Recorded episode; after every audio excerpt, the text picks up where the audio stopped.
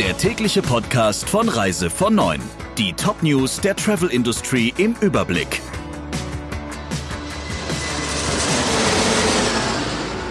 Mit Ursula Lampe, schönen guten Morgen. Das Auswärtige Amt hält an der Reisewarnung für die Türkei fest. Man wisse, dass sich viele Menschen eine Aufhebung der Beschränkungen gewünscht hätten, so Außenminister Maas. Doch diese Entscheidung könne nur in Abstimmung mit der EU geschehen, sagte er bei einem Treffen mit seinem türkischen Amtskollegen.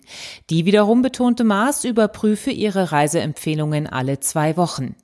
Man sei sich zudem einig, dass regionale Zahlen in Zukunft wichtig sein werden, um zu lokalisieren, wo es ein größeres Infektionsgeschehen gibt und wo nicht mehr so Maß. Dies könnte bedeuten, dass die Warnung künftig auch nur für Teile der Türkei gilt. Grundsätzlich nicht unter die Warnung fällt der Besuch von Familienangehörigen in der Türkei. Man werde dafür sorgen, betonte Maas, dass man für solche Reisen schnell weitere Möglichkeiten schaffe. Türkeis Außenminister zeigte sich dennoch enttäuscht. Das Festhalten an der Reisewarnung, so glaubt er, sei eher politisch motiviert als wissenschaftlich fundiert. Für Spanienreisende fallen nun ähnliche Formalitäten an wie für die Besucher Griechenlands oder Zyperns.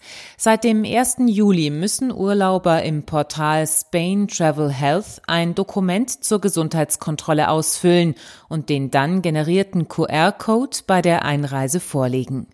Alternativ kann bei der Einreise auch ein Formular ausgefüllt werden.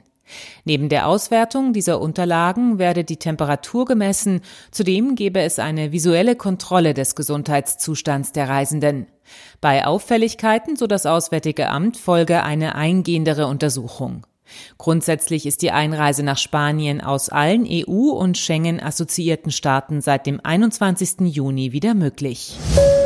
Die Deutschen zieht es offenbar verstärkt auch wieder Richtung Mittelmeer. Vor allem das Interesse an den Balearen und Kanaren sei im Juni wieder gestiegen, analysiert der Deutsche Reiseverband anhand der Buchungsdaten von rund 2000 Reisebüros sowie klassischer Reiseportale und Reiseveranstalter.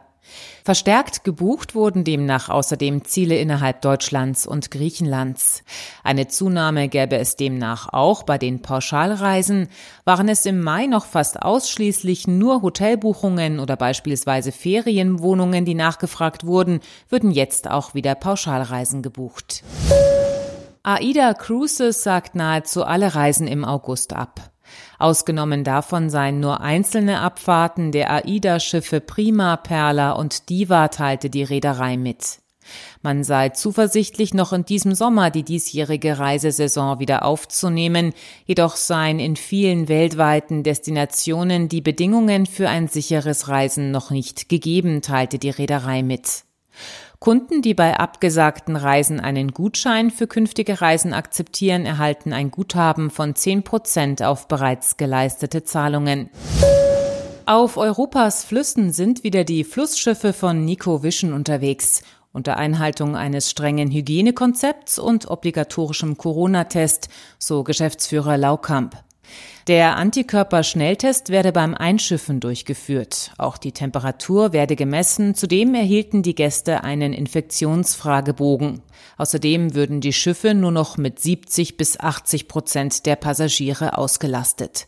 Zwar stammten die meisten Buchungen noch aus der Zeit vor Corona, doch es kämen auch wieder neue Buchungen herein, auch noch für August. Man merke, so Laukamp, die Leute wollten wieder verreisen. Soweit die wichtigsten Meldungen aus der Branche. Ihnen noch einen schönen Tag. Der Reise von Neuen Podcast in Kooperation mit Radio Tourism. Mehr News aus der Travel Industry finden Sie auf reisevon und in unserem täglichen kostenlosen Newsletter.